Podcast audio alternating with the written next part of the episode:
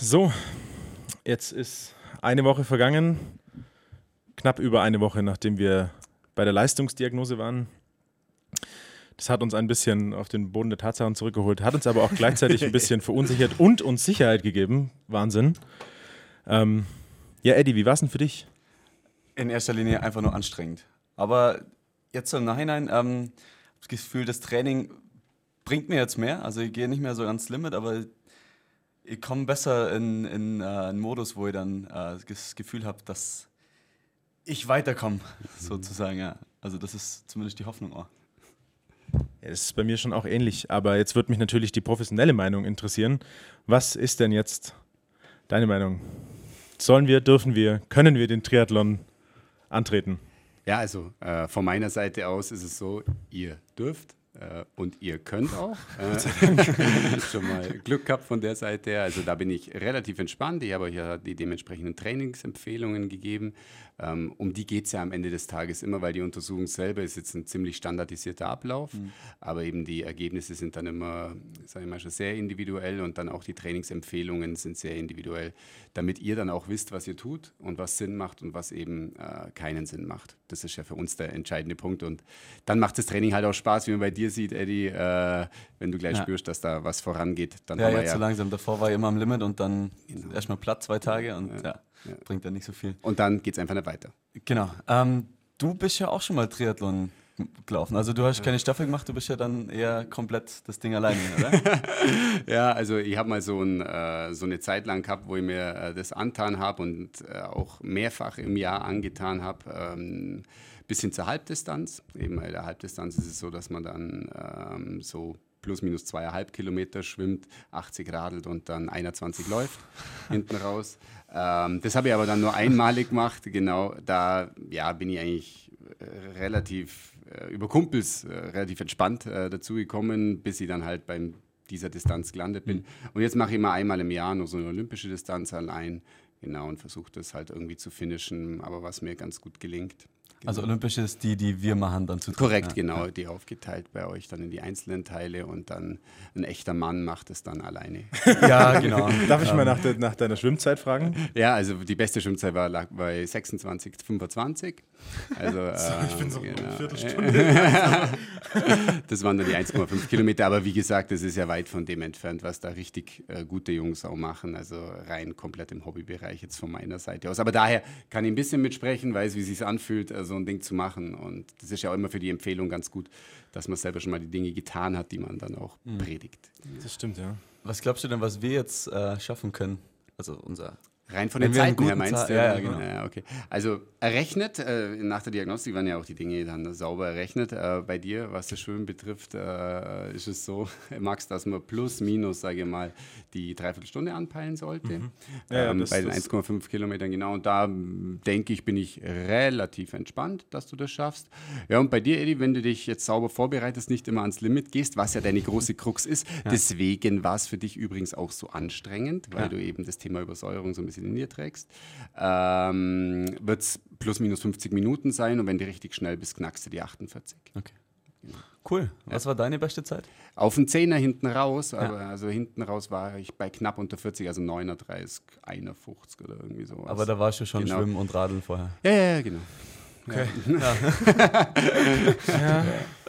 ja. In der Staffel sind die früher übrigens noch schneller alle, ne? Ja, ja. ja klar, logisch. Mhm. Wir haben uns so auf den letzten Platz eingeschossen. Ah, jetzt. Ja. Also vielleicht, vielleicht ein Vorletzter. Vielleicht gibt es irgendwelche, falls es noch da draußen irgendwelche Hausfrauen gibt, so 60-Jährige, die sagen, sie möchten beim Triathlon mitmachen. Oder Bitte Rentner, machen sie doch dann, noch mit. Rentner, Einfach nur, damit wollen. sie den letzten Platz einnehmen können und nicht wir.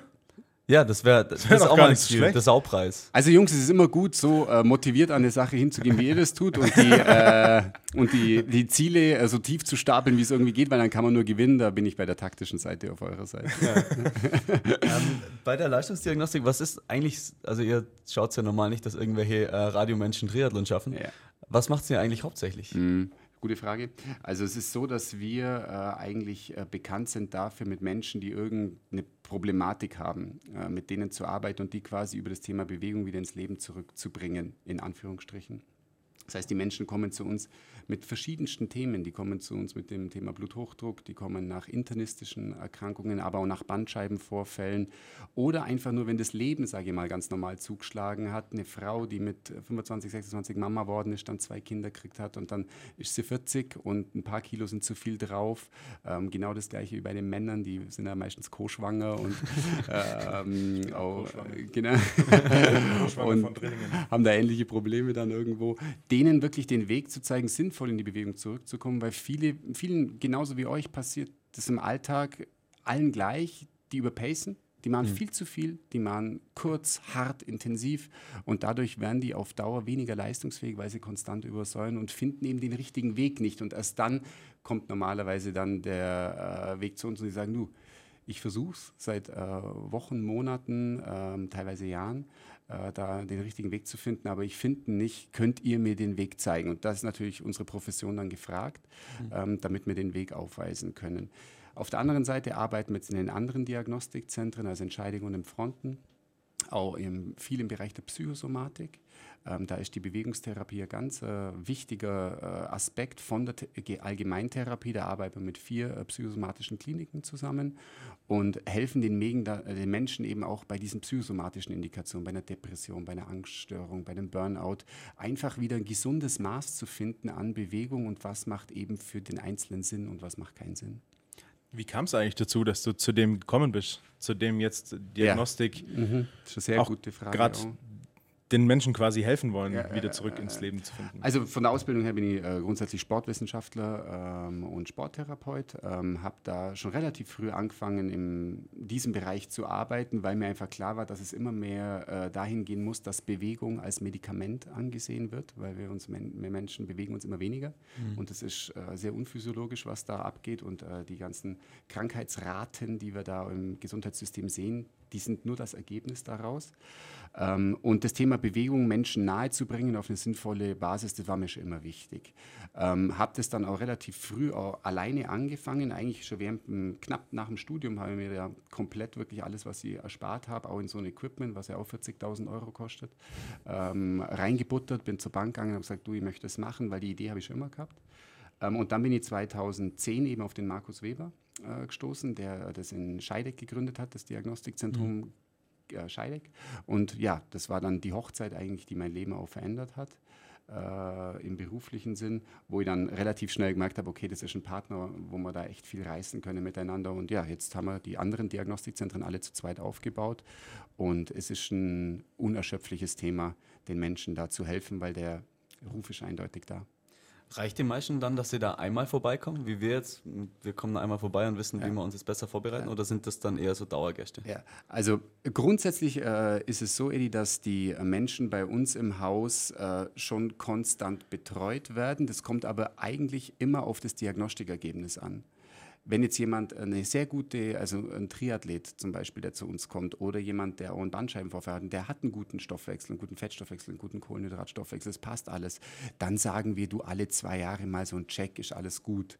Wenn da jetzt jemand mit hochauffälligen Werten kommt, ist es das klar, dass sich bei dem in den ersten drei, vier Monaten sehr viel ändern wird und nach einem halben Jahr ein Recheck zwingend notwendig ist, weil die Werte sonst nicht mehr passen. Mhm weil sonst trainiert er genauso falsch, wie wenn er keine Diagnostik gemacht ja. hätte. Aber irgendwann ist es so, dass wir logischerweise, wenn die Menschen dann mit uns zusammenarbeiten, weil wir können ja auch nur empfehlen, die Umsetzung liegt ja bei jedem selber, ähm, dann in so einem zwei, drei Jahres-Rhythmus drin sind, äh, weil es denen ja dann äh, dementsprechend gut geht. Das wäre jetzt also quasi, ich wäre dann wahrscheinlich so ein Kandidat. Ähm, du hast ja gesagt, das sagst jetzt du, Max. Wenn ich so sechs Kilo, wenn ich sechs Kilo abnehme, dann passen meine Rumpfwerte natürlich schon wesentlich 60. besser. Dann bin ich sechs Kilo.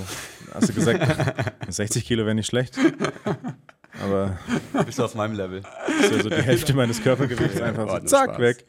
Nee, ähm, dann sind ja meine, dann passen ja meine Rumpfwerte, die sind Richtig. ja dann alle im Soll. Und wenn ich so dann quasi 12 Kilo abnehme, dann ist es ja alles Genau. Es wird ja mit Puls und Herzfrequenz. Also ich müsste wahrscheinlich, durch das, dass ich ja so trainieren soll, dass ich im Fettstoffwechsel bleibe. Korrekt nehme ich ja wahrscheinlich unweigerlich dann ab. Es ist eine logische Folge. Genau, und dann abnimmst. sehen wir uns also quasi in einem halben Jahr nochmal.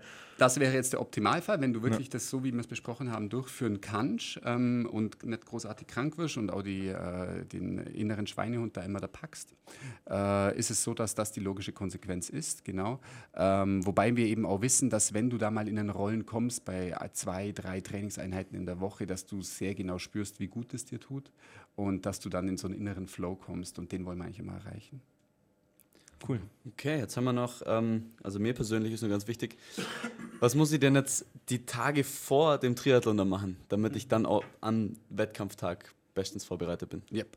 Ähm, ist auch wieder grundsätzlich, also wenn man es jetzt auf den Profisportbereich, äh, eben, wo man jetzt ja auch zum Beispiel Maximilian Günther, da mit dem, ähm, den ja ich persönlich betreue, auch zusammenarbeiten, dann ist es ein ganz individuelles Thema. Das heißt, es ist wirklich komplett unterschiedlich abgestimmt auf die äh, Sportart, also bei euch jetzt in dem Fall Triathlon, ähm, bei Max ist der Motorsport, bei äh, ganz vielen anderen äh, Geschichten, die wir jetzt bei F&P im Haus auch äh, betreuen, Radler oder so, ist auch wieder eine andere Sache.